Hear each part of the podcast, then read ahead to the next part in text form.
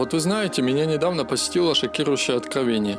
Уже 5 или даже 6 лет я пытаюсь стать хоть сколько-нибудь популярным и успешным человеком в интернете. Общий итог этих лет можно сравнить с успехами муравьев в освоении космоса, например.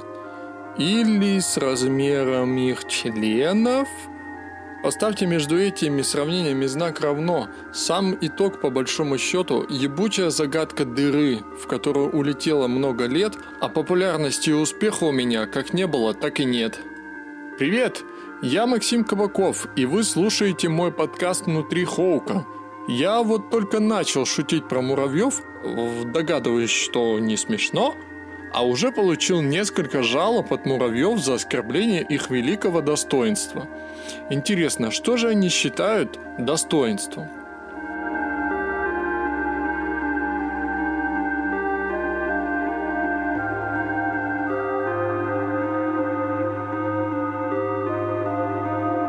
Сначала у меня был аж целый блог на WordPress со своим доменным именем на .com.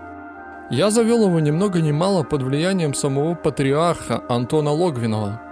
Этот мой проект, сетевой журнал Холка, незаметно просуществовал примерно года два, и выглядело это примерно как концерты группы Мюнхгаузен by Proxy в фильме «Всегда говори да».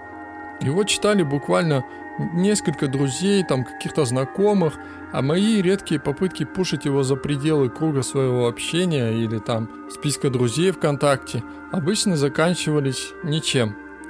Когда пришло время продлевать доменное имя, я этого делать не стал, раз уж все это было для себя, как я тогда наивно считал, то можно ведь и не платить, потому что существует множество альтернатив. Такой альтернативой стал телеграм-канал – который унаследовал от блога свою хроническую незаметность. Эта херня, как злой рок, нависла над всем моим так называемым творчеством. Несмотря на то, что в то время я уже активно стримил игры на Твиче, долгое время подписчиков было целых трое, а новые читатели не приходили. Смеюсь и плачу под Hello Silence, my old friend. Долгое время я просто писал в пустоту, как будто в ящик – Отметку в 10 плюс подписчиков на канале я преодолел только в 2020. Стремлю на Твиче я тоже уже достаточно, года 4. И за это время бывало всякое. Я стримил новые игры, старые игры, новинки в день выхода, а иногда и за день до выхода, сетевые дрочильни и рояли. Я даже пользовался сервисами раскрутки. Результаты, мягко говоря, не очень. С трудом преодолел отметку в 100 плюс фолловеров только в 2020-м. Средний онлайн за умопомрачительные 1750 часов не больше трех человек. Донаты и платные подписки вижу только во сне. Несомненно, было и что-то очень хорошее. Например, я познакомился с интересными людьми, и некоторые из них стали моими друзьями и хорошими знакомыми, с которыми можно поговорить, обсудить многие темы и от всей души порофлить. И когда мой золотой состав, моя Dream Team собирается в полном составе, стримы мне приносят такое колоссальное удовольствие, что я не могу от них оторваться. Хотелось бы, чтобы таких стримов было больше, чтобы зрителей и фолловеров становилось больше. Большинство новых фолловеров редко объявляются, какую бы игру я ни стримил, что заставляет меня задуматься о реальности их существования. Некоторых я не вижу буквально годами, они появляются совсем ненадолго, напишут одно сообщение и валят обратно в свой закат. То ли в 2020 все резко перестали смотреть Twitch, то ли все резко перестали смотреть меня или даже не начинали. Ну хули, guess I'll done.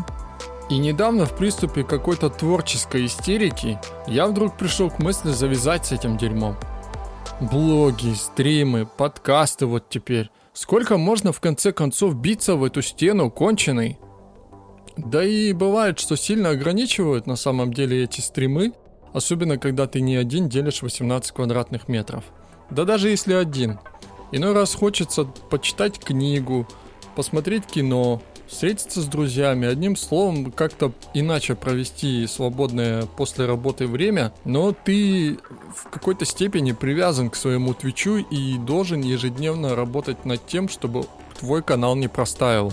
Иначе в одночасье тебя просто все забудут, а Twitch перестанет пихать тебя в какие-нибудь рекомендации. Но знаете что? Мне, в общем-то, нравится заниматься своим творчеством. Я люблю писать тексты и иногда слышу, что делаю это очень качественно. Я люблю стримить, особенно в компании приятных, интересных людей, с которыми есть о чем поговорить. Я, в конце концов, только вошел во вкус делать этот подкаст, несмотря на смешные цифры 10, там 12 в графе прослушано. В чем-то я и сам порядком проебывался. Скажем, по части текстов существует масса вариантов заявить о себе. Творческие конкурсы там всякие, статьи на профильных сайтах. Но первые, например, всегда появлялись не вовремя. Ладно, хорош отмазываться – от растерянности и неожиданности таких э, внезапных конкурсов и предложений я просто не знал, что писать. Со вторыми у меня выходило лучше, правда я на правах скромняги не указывал ссылки на свои творческие платформы. Но вообще я всегда считал себя образцом эмоциональной субъективности, которая придет по вкусу немногим. Ведь по большому счету я пишу свои тексты, основываясь скорее на полученных эмоциях, положительных, отрицательных, э, смешанных. Очень часто я могу, как та собака, которая не кусается, но может сделать больно иначе. Типа, мне нравятся новые эпизоды Звездных войн. Или мне нравится, как закончилась Игра престолов. Или мне похуй на баги в киберпанке. Надеюсь, после такого с вами там все в порядке, да? Кровь там ушами не пошла, и дрожащие пальцы не потянулись к заветной кнопке «Стоп». Не останавливайтесь, продолжайте слушать. Впрочем, я умею и критиковать, когда мне скучно, некрасиво, неприятно, плохо, сложно. Еще я могу в чем-то согласиться с вашей адекватной критикой, которая расходится с моей точкой зрения. Но, как правило, это происходит в духе «понял, принял, осознал и выбросил». Блять, я будто на собеседовании пытаюсь впечатлить какими-то неординарными навыками своего работодателя. Вся фишка в том, что если я поймал какой-нибудь, например, положительный вайб, то у меня будто отваливается критическое мышление и становится глубоко похуй на отсутствие логики в сюжете, гигантские лазерные рояли в кустах или отряд Мэри мать Сью в качестве главных героев. Про мой творческий стиль, про мою систему оценок можно даже пересобрать классический мем. Мой стиль весьма специфичен, ты не поймешь. Ну тогда почитай. Мне не нравится серия Хейла. Больной ублюдок. Да, может этот стиль, как и вся система оценок, э, несколько необычно, ультрасубъективно и в чем-то очень ограничено – но эта моя творческая деятельность с начала времен стояла на трех китах впечатлений, эмоций и ощущений. И крепко так продолжает стоять, не уронишь. Наверное, любой бы на моем месте давно бы все закончил. Находиться в порядком однородном состоянии без солидного прогресса, но и без регресса не самое приятное занятие – но за столько лет я уже настолько преисполнился всеми этими блогами, стримами, подкастами, статьями на ДТФ, что стал частью этой дыры, загадку которой пытаюсь разгадать.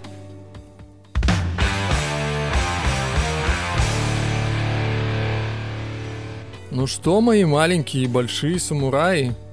Киберпанк сейчас довольно противоречивая тема, которая уже порядком всех заебала – даже меня, а ведь я играю в него. Я сначала сильно хотел о нем поговорить, потом мой настрой несколько остыл, когда тема стала настолько гадкой на вкус, что мусолить ее уже становилось мя неприятно. Смешались кучу недовольные пекари, консольщики, обманутые предзаказоплательщики, придумавшие себе идеальную игру – Ко мне самому на стримы порой приходили зрители, которые с интонацией жертв политической агитации убеждали меня, что после киберпанка все будет по-другому. Вот как выйдет киберпанк и просто разъебет всех. Я всегда иронично считал, что выйдя, киберпанк скорее разъебет всю вселенную. Где-нибудь там в космосе внезапно случится большой хлопок и все обнулится. Но вместо этого хлопнулись все завышенные ожидания. А хлопки произошли где-нибудь там в области пятой точки у всех, кто ждал поистине великую игру. Впрочем, вина польской студии в этом не уменьшается, ведь они сами рекламили ее едва ли не как новое слово в игровой индустрии. Из этого, кстати, возник особый тип душноты. Вот докапываться до рекламы игры в соцсетях с воплями «Вы все врете!» Это первый раз, когда вы услышите про киберпанк в этом подкасте. Последний будет примерно часов через 300, Здесь напрашивается шутка про какого-нибудь кибертракториста, но у меня сложились сложные отношения с играми CD Projekt Red. Несмотря на всю любовь и уважение к серии Ведьмак, дикую охоту за какие-то вещи я натуральным образом проклял. И до сих пор не прошел игру до конца. Ни единого раза. Тогда как некоторые за пять лет успели сделать это дважды, трижды, бесконечножды. Видимо, проходили за себя и за того парня. Например, за себя и за Сашку. Вам придется поверить, что у меня не было ожидания от киберпанка. Я даже рискнул, знаете ли, шагнуть на ступеньку повыше. Я в какой-то момент и вовсе забыл, что игра анонсирована и находится в разработке. И пока я покупал свой билет на хайп трейн, он вот как-то вот взял и уехал без меня. Впрочем, я и не расстроился. Ставка на отсутствие представления об игре, кроме каких-то базовых вещей вроде Киану, сыграла как нельзя потрясающе. Когда я начал играть, я растворился в этой игре практически в каждом ее аспекте. В исследовании города, в персонажах, в визуале и арт-дизайне – в сюжете, в историях. Я ощущаю поразительно ни с чем не сравнимое удовольствие от всего процесса. От экшена до путешествий по игровому миру на автомобиле и даже пешком. Кому нужен ебучий фаст travel, когда перед тобой неизвестный захватывающий дух мир, будто сошедший с фантастической открытки, пускай и немножко поломанный. При этом я не стану отрицать, что периодически наблюдаю всякие разные поломки в игре. Пожалуй, больше всего задевает меня искусственный интеллект противников, который порой убивает э, стелс как возможность прохождения. Например, я несколько раз оказывался в ситуации, когда враг один не то чтобы в комнате, он один на этаже. Убийство в голову убивает его критом, ну, один раз из десяти, например. Приходится постоянно сейфлодиться. И если ты не убиваешь его с одного выстрела, скажем, с двух, то он успевает поднять тревогу. Он еще, так сказать, обосраться не успел, как я убил его вторым выстрелом в голову. Но все его кореша, даже на соседних этажах, уже знают, где я нахожусь. В какой-то момент я напрочь забыл уже об этом и просто принял правила игры. Ну и солидно подкачал свои навыки, чтобы убивать всех с первого выстрела. Сейчас по-настоящему оттолкнуть от игры может лишь негативный и местами категорично преувеличенный информационный шум из каждого утюга с возможностью подключения в интернет. От него не спрятаться ни под каким камнем во вселенной. И каждый раз, когда я возвращаюсь на улицы Найт-Сити, я воистину отдыхаю от этих бесконечных срачей о том, насколько игра играбельна. От большинства тезисов – пользу неиграбельности у меня случается ультра кринж моментально. Провалились колеса в текстуры, все, игра неиграбельна. Телефоны висят в воздухе, все, не могу играть, удаляю нахер. Менты появляются прямо за спиной, 146 неиграбельности из 10.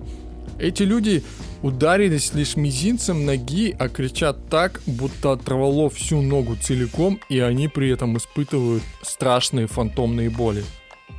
На минуточку я включу профессора кафедры неиграбельности. Приму свой самый умный вид и скажу, поправив очки на носу, что вы не понимаете, неиграбельно это другое. Краши, сломанные скрипты, проблемы с сохранениями. Вот что в нормальном мире считается неиграбельностью. Да, такое в киберпанке есть, но CD Projekt Red постарались вылечить эти критические проблемы в первые же недели – Возможно, они еще даже где-то остались, но со временем все это будет исправлено. Если называть неиграбельностью все то, что мешает вам якобы погрузиться в игру, в игровой мир, то у меня для вас плохие новости. Примите таблетки, а то получите по жопе. Если вдруг я сделал вам еще недостаточно больно, я играю с полной русской локализацией, которая мне нравится. Пока кто-то включает говноеда только за то, что милейшая Ингрид Олеринская назвала Киберпанк компьютерной игрой и сообщила об отсутствии опыта в озвучке. Или, например, за Ивлееву и Илджея, даже не то чтобы на второстепенных ролях, а в ролях каких-то ебучих селебрити, которые за 38 часов я так и не встретил. И вообще, знаете, я своего рода солипсист. Пока я не слышал других озвучек, они для меня просто не существуют. По крайней мере, на первое прохождение. Незадолго до релиза Киберпанка было видео про русскую озвучку игры.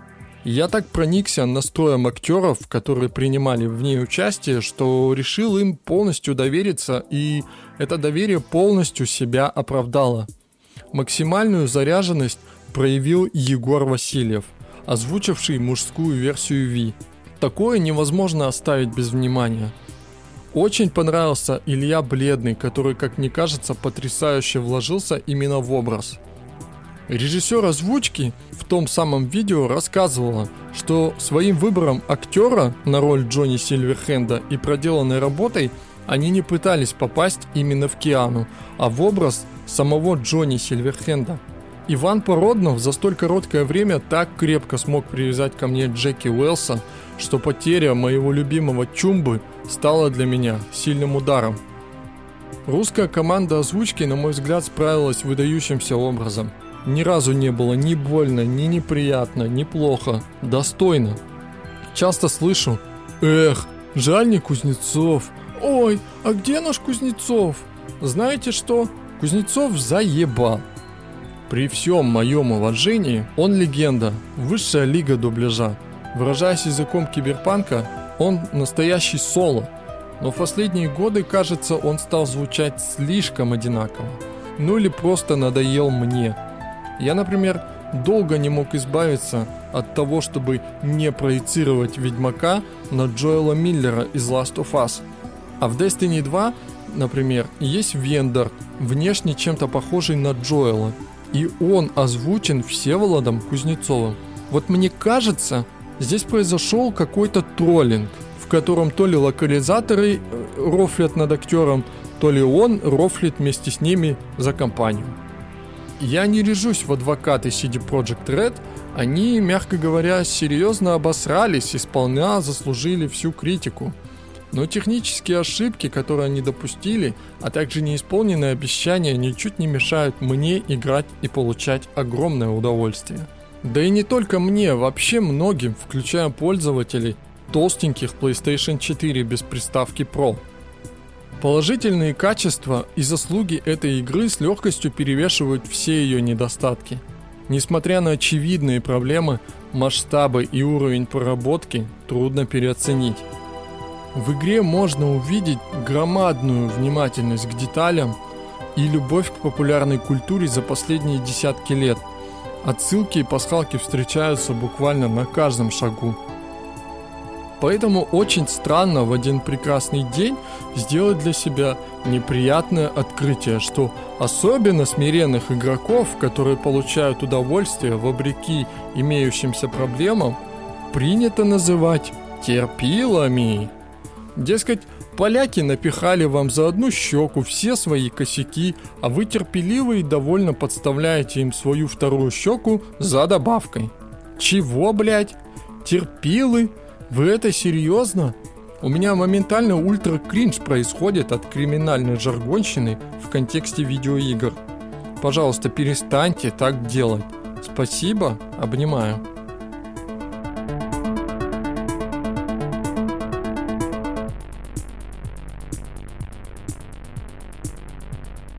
Но иронично, что правильно говорить вас учит человек, прочитавший за год лишь одну книгу.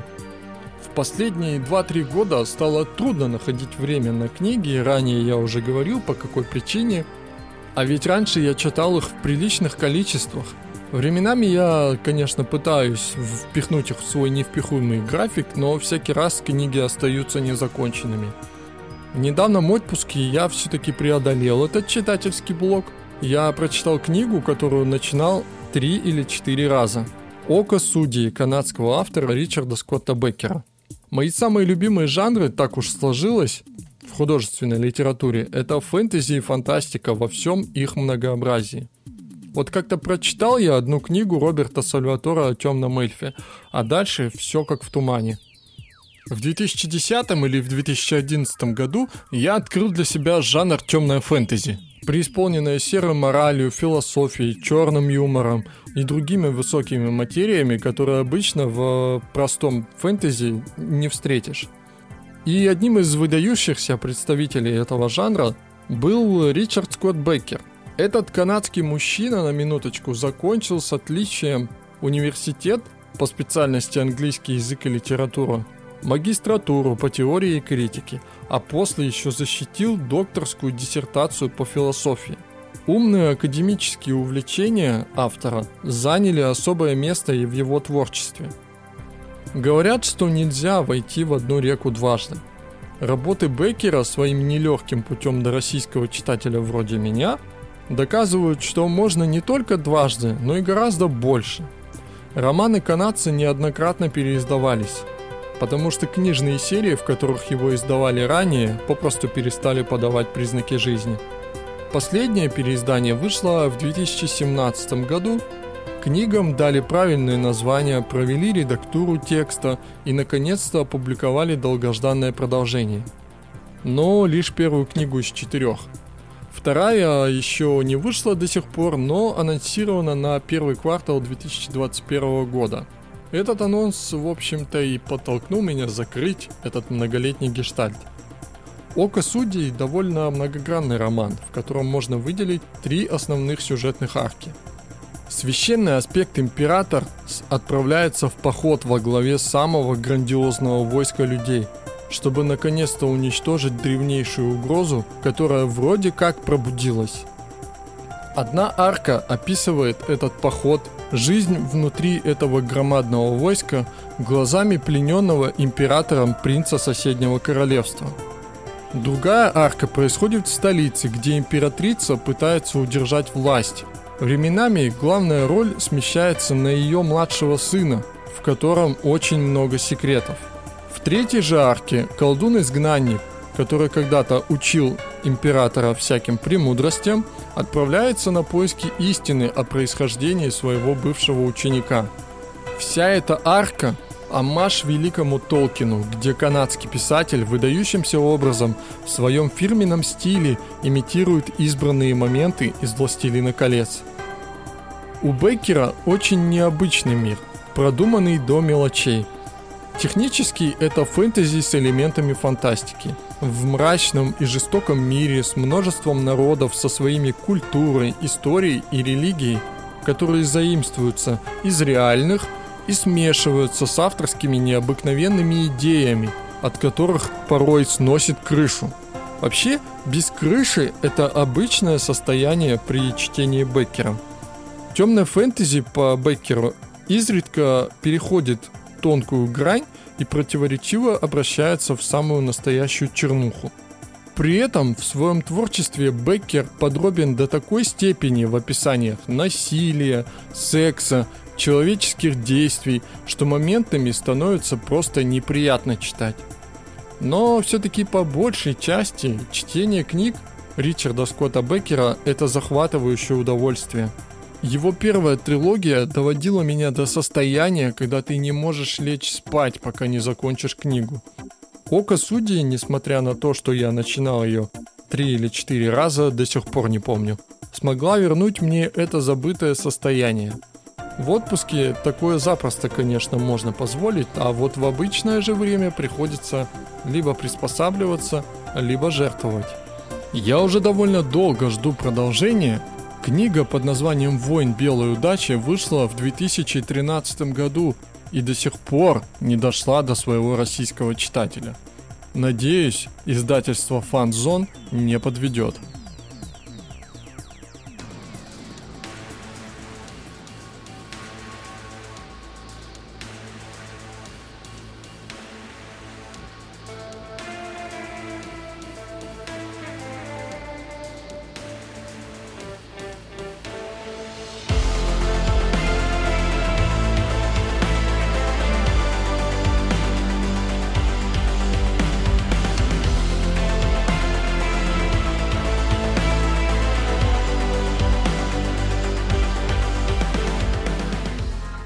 Конце 2020-го веселый человек-оркестр Гэвин Дан выпустил новый альбом своего проекта Miracle of Sound.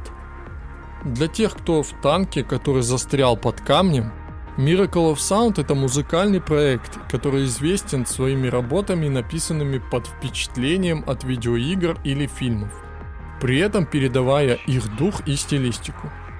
Традиционный музыкальный годовой отчет собрал композиции, вдохновленные такими играми, как Doom Eternal, Disco Elysium, Hades, Final Fantasy VII Remake, Ghost of Tsushima. Забавно, сегодня каждая музыкальная работа Гевина для меня маленькое радостное событие. Но лет 7-8 назад мне совершенно не понравилось его творчество.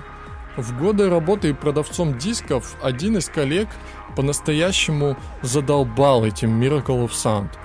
Мне становилось дурно от голоса, музыки, а все его творчество казалось слишком дешевым.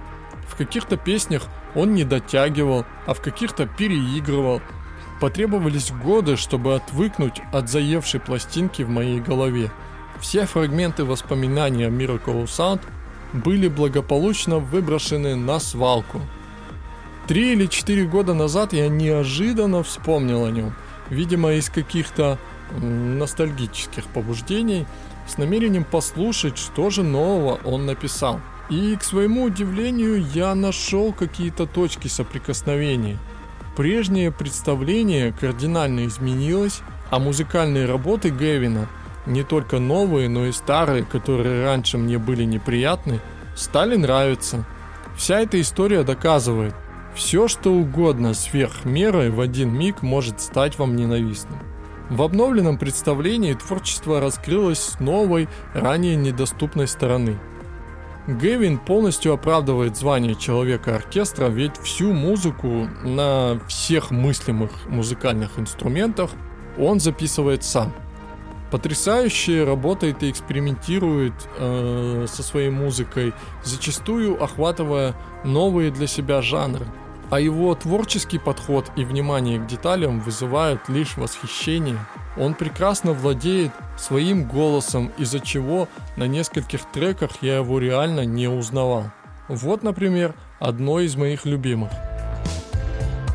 I came into this life of trouble. But ever since I got here, man, my blood pressure has doubled. These promises of freedom and the memory attraction turned out to be a bunch of crap and misleading distractions. My cousin is an idiot. He's always in a mess. And cleaning up his problems is a constant source of stress. And every time I'm on a job, he won't leave me alone. Every hour, every minute, man, he rings my bloody phone. Nico, it's your cousin. Why don't you take me bowling? And afterwards we'll go get drunk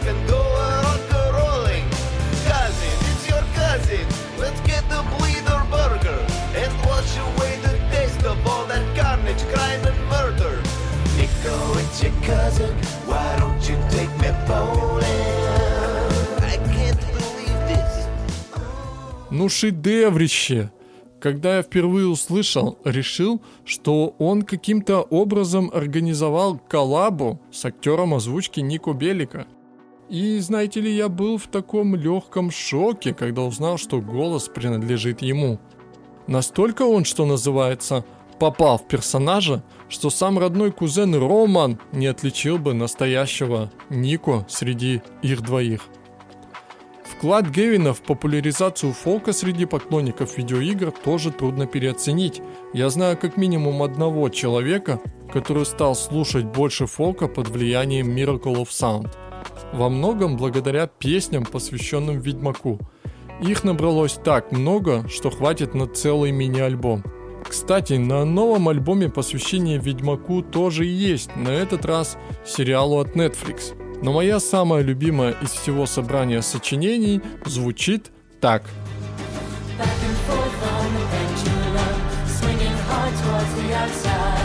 Smash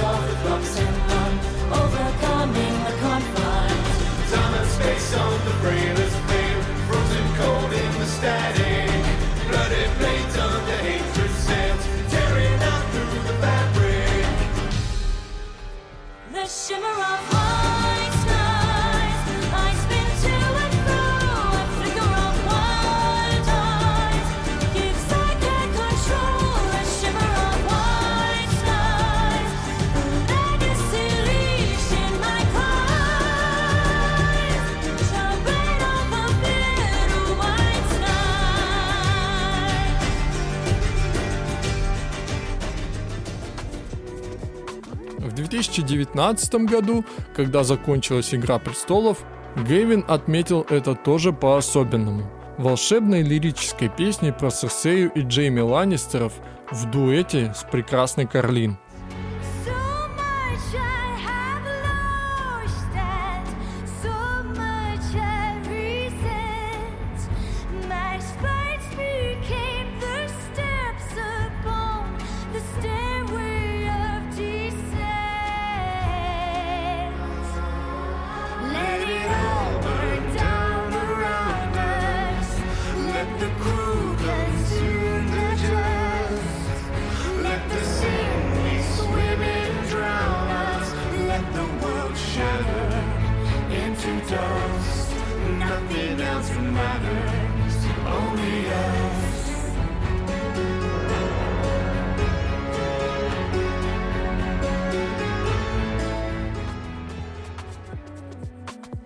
Вообще, вот все его музыкальные достижения можно перечислять до утренних петухов. Например, у него есть песня Джокера на втором альбоме, и она записана в жанре кабаре. В своих трибютах к Думу он мастерски сымитировал фирменный саунд Мика Гордона. В песне с нового альбома по рогалику Хейтс чувствуется идеальная гармония с саундтреком игры – Эксперименты с синтезированной музыкой в песнях по киберпанку. Есть и целиком синтвейвовая вещь, и энергичный мышап синтвейва и рока. Последний альбом заканчивается воодушевляющим кантри, посвященным всему 2020 -му. Кстати, было бы очень в тему закончить выпуск этой песней, но делать этого я, конечно, не буду. Этот поезд уехал в ночь с 31 на 1 с наступлением 2021. Точка. Песни Miracle of Sound прекрасны даже в отрыве от видеоигр. И если вы вдруг совсем не шарите в этом огромном пласте современной популярной культуры, не расстраивайтесь. Его музыка хуже от этого не становится.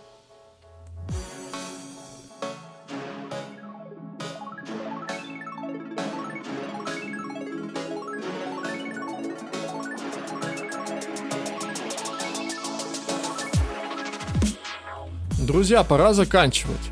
Надеюсь, мой эксперимент с текстом для этого выпуска не останется незамеченным и будет оценен положительно. Я все время думаю над тем, как сделать этот подкаст интересным и живым. Стараюсь и прилагаю все усилия под лозунгом «Долой дикторщину! Долой канцелярит!» Мало того, что они звучат как заразные болезни, я же вам тут не лекции читаю в конце концов – Мои друзья в Новый год пожелали мне стать успешным подкастером. Финансово успешным подкастером. Нет, я не требую платить мне, поэтому пока мы опустим слово «финансово», вы можете помочь мне стать успешным. Для этого есть очень простые действия. Подпишитесь и слушайте его в удобном для вас сервисе. Ставьте лайк там, где есть возможность. Напишите отзыв или комментарий – Расскажите об этом подкасте всем своим друзьям и знакомым. Можете даже писать о нем на стенах в туалетах или на заборах. Также я со всей силы своих заклинаний, ну, примерно там первого уровня, призываю вас читать и фоловить мой самый интересный в интернетах телеграм-канал. Подписывайтесь и смотрите мой Twitch – Правда, сейчас там один киберпанк, и это надолго, но я намерен иногда дополнять регулярную программу чем-нибудь интересным, например, каким-нибудь инди или играми с Nintendo Switch. Но если в процессе прослушивания у вас вдруг возникло желание дать мне денег, то в описании к этому подкасту я оставлю для вас специальную ссылку. Ваша финансовая поддержка не останется незамеченной. В ближайшем же выпуске вы услышите достойные слова благодарности за столь великодушный поступок. Обнимаю вас всех, но не слишком крепко. Вот когда увижу вашу большую и чистую любовь, вот тогда и поговорим. В заключении в подкаст врывается рубрика с рабочим названием «Микстейп». Я буду делиться с вами всякой клевой музыкой, с надеждой, что один там музыкальный сервис с большой буквы повторно не откажет мне в публикации. И первый трек микстейпа будет с несколько грустным оттенком – первые дни 2021 пришло печальное сообщение. Внезапно умер Алекси Лайхо, выдающийся финский гитарист и бессменный лидер melodic death банды Children of Bodom. Много лет назад этот человек вдохновлял меня на то, чтобы учиться играть на гитаре. Ничего из этого, конечно, не вышло, впрочем, это и не важно. Музыка его коллектива входит в число самых особенных. Некоторые альбомы я слушал так много, что могу, как в «Угадай мелодии», угадывать песни с трех нот. В 2019 я даже был на концерте, ради которого незабываемо съездил в Новосибирск. Алекси Лайха был 41 год. Он умер пару недель назад, но о смерти сообщили только на днях.